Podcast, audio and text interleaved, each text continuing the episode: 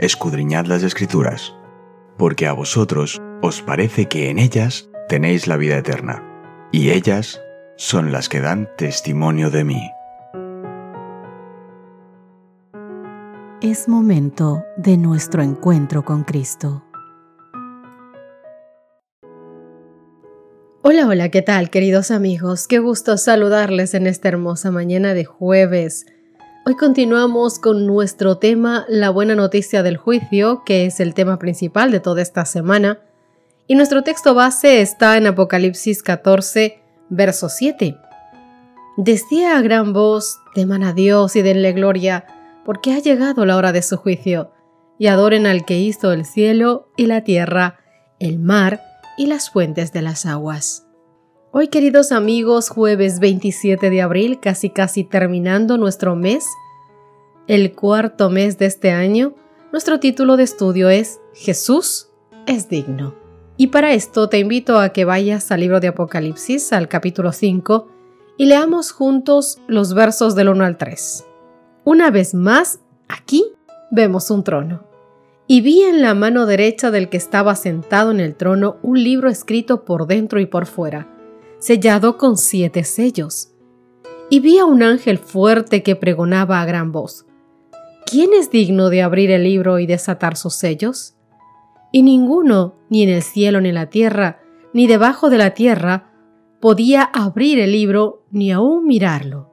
Se menciona un libro escrito en ambos lados Está sellado con el sello divino y nadie del cielo ni de la tierra puede abrir el libro. Los seres celestiales tiemblan. El asunto, queridos amigos, es sumamente grave. Ningún ser angelical puede representar a la humanidad en el juicio final de la tierra. Y Juan, Juan llora. Llora porque nadie puede abrir el libro. Entonces, uno de los ancianos, uno de los redimidos de la tierra, pronuncia palabras de aliento para el corazón pobre de Juan. Jesús, el Cordero de Dios, es digno de abrir el libro. Juan contempla la respuesta final al problema del pecado en Apocalipsis capítulo 5, verso 5. Aquí el anciano profeta contempla la única manera en que alguien puede recibir aprobación en el juicio final en el trono de Dios. Entonces, uno de los ancianos me dijo, no llores. El león de la tribu de Judá, la raíz de David, ha vencido para abrir el libro. Entonces vi de pie a un cordero, como si hubiera sido inmolado. Apocalipsis capítulo 5 versos 5 y 6. Leamos ahora Apocalipsis, el mismo capítulo 5, pero los versos del 8 al 12. Veamos aquí cómo responde todo el cielo al anuncio de que Jesús es digno de abrir el libro del juicio y de redimirnos. Dice la palabra de Dios, y cuando hubo tomado el libro, los cuatro seres vivientes y los veinticuatro ancianos se postraron delante del Cordero. Todos tenían arpas y copas de oro llenas de incienso, que son las oraciones de los santos, y cantaban un nuevo cántico diciendo, Digno eres de tomar el libro y de abrir sus sellos, porque tú fuiste inmolado y con tu sangre nos has redimido para Dios, de todo linaje y lengua y pueblo y nación. Y nos has hecho para nuestro Dios seres y sacerdotes, y reinaremos sobre la tierra. Y miré y oí la voz de muchos ángeles alrededor del trono, y de los seres vivientes y de los ancianos, y su número era millones de millones, que decían a gran voz, El Cordero que fue inmolado, es digno de tomar el poder, las riquezas, la sabiduría, la fortaleza, la honra, la gloria y la alabanza. Jesús, queridos amigos, el Cordero de Dios, se ha sacrificado, ha sacrificado su vida por la salvación de toda la humanidad. Toma el libro del juicio y lo abre. Todo el cielo estalla en alabanza resonante como hemos visto. La victoria sobre las tentaciones de Satanás, la muerte en la cruz del Calvario, la resurrección y el ministerio sumo sacerdotal ofrecen salvación para todos los que eligen por fe responder a su gracia. El juicio es una noticia increíblemente buena para el pueblo de Dios. Habla del fin del reino, del pecado y la liberación del pueblo de Dios. ¿Hay algo, mis queridos amigos, que sea más alentador que esto? Jesús nos representa a ti y a mí en el juicio. Su vida perfecta, su vida recta, es la que nos cubre. Su justicia obra dentro de nosotros para poder renovarnos. Su gracia nos perdona, nos transforma y nos faculta para llevar una vida piadosa. No necesitamos temer. Jesús nos representa en el juicio y es más, derrota a los poderes del mal. El juicio se pronuncia en favor del pueblo de Dios. Daniel capítulo 7, verso 22 lo dice. El propósito del juicio no es descubrir lo malos que somos, sino más bien revelar lo bueno que es Dios. Una vez más, mi querido amigo, hoy de forma especial, reflexiona sobre la esperanza que tenemos en el juicio. Jesús como nuestro sustituto. ¿Por qué crees que esta es nuestra única esperanza? Mi querido amigo El Salvador se presenta ante Juan bajo los símbolos de león de la tribu de Judá y también de un cordero como inmolado. Lo hemos visto en los textos que hemos leído hoy en Apocalipsis capítulo 5 versos 5 y 6. Déjame decirte que dichos símbolos representan la unión del poder omnipotente con el abnegado sacrificio del amor. El león de Judá, tan terrible para los que rechazan su gracia, es el Cordero de Dios para el obediente y fiel Hijo de Dios que decide entregar su vida a Cristo. La columna de fuego que anuncia terror e ira al transgresor de la ley de Dios es una señal de luz, en cambio, y de misericordia y liberación para los que guardan sus mandamientos. El brazo que es fuerte para herir a los rebeldes será fuerte para librarnos a los leales. Todo el que sea fiel será salvo, mi querido amigo, porque Cristo enviará sus ángeles con gran voz de trompeta y juntará sus escogidos de los cuatro vientos de un cabo del cielo hasta el otro, como dice Mateo capítulo 24, verso 31. En Cristo tenemos todo lo que necesitamos para nosotros en esta vida y lo que constituirá el gozo del mundo venidero. Todo el dinero del mundo, querido amigo, no, no comprará nunca el don de la paz, el descanso y el amor. Así que recibamos estos dones por la fe en Cristo.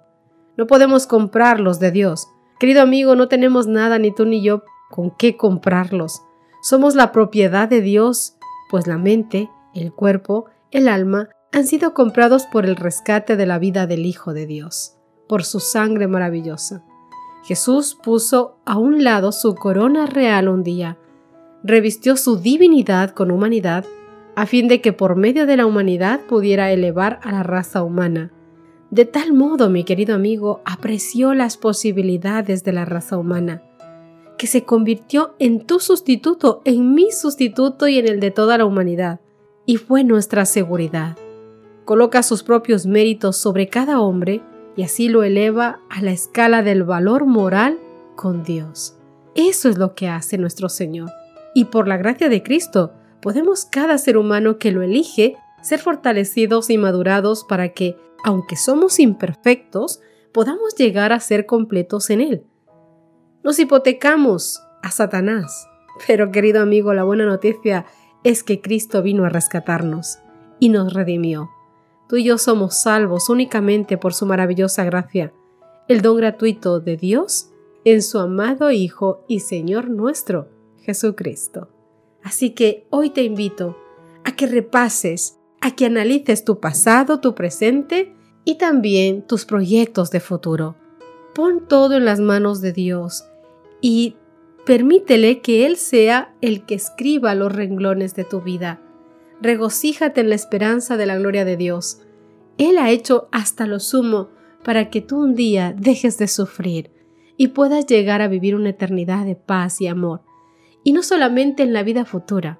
Él quiere darte eso hoy, ahora, porque los que amamos a Cristo no es que tengamos una vida totalmente libre de problemas, pero podemos tener una vida en paz en medio de los problemas, en medio de las circunstancias, porque igual que un bebé, igual que un niño pequeño, vive confiado en las manos de sus padres porque sabe que sus padres proveerán, así tú, en medio de los problemas, en medio del fuego, en medio del agua, en medio de todas las catástrofes, puedes estar confiado en que Cristo será el que te sostenga, el que te salvará y el que te llevará a la eternidad para que vivas una vida maravillosa, porque solamente Él, solamente Jesús es digno de hacerlo.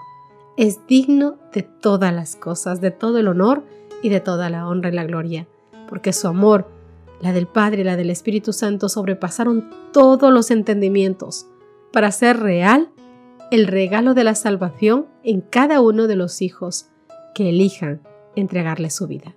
¿Qué te parece si terminamos nuestro estudio de hoy con una pequeña oración?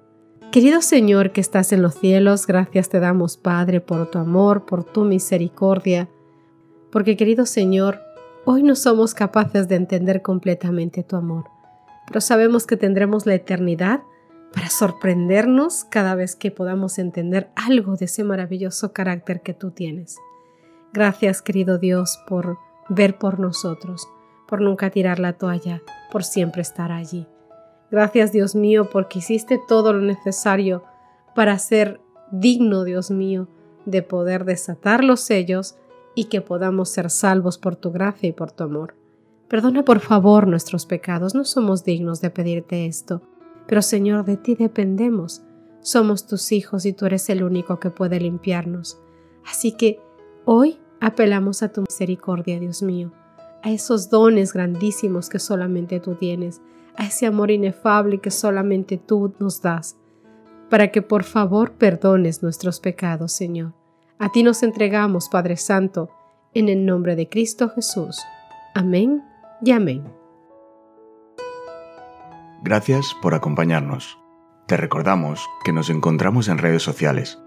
Estamos en Facebook, Twitter e Instagram como Ministerio Evangelike. También puedes visitar nuestro sitio web www.evangelike.com.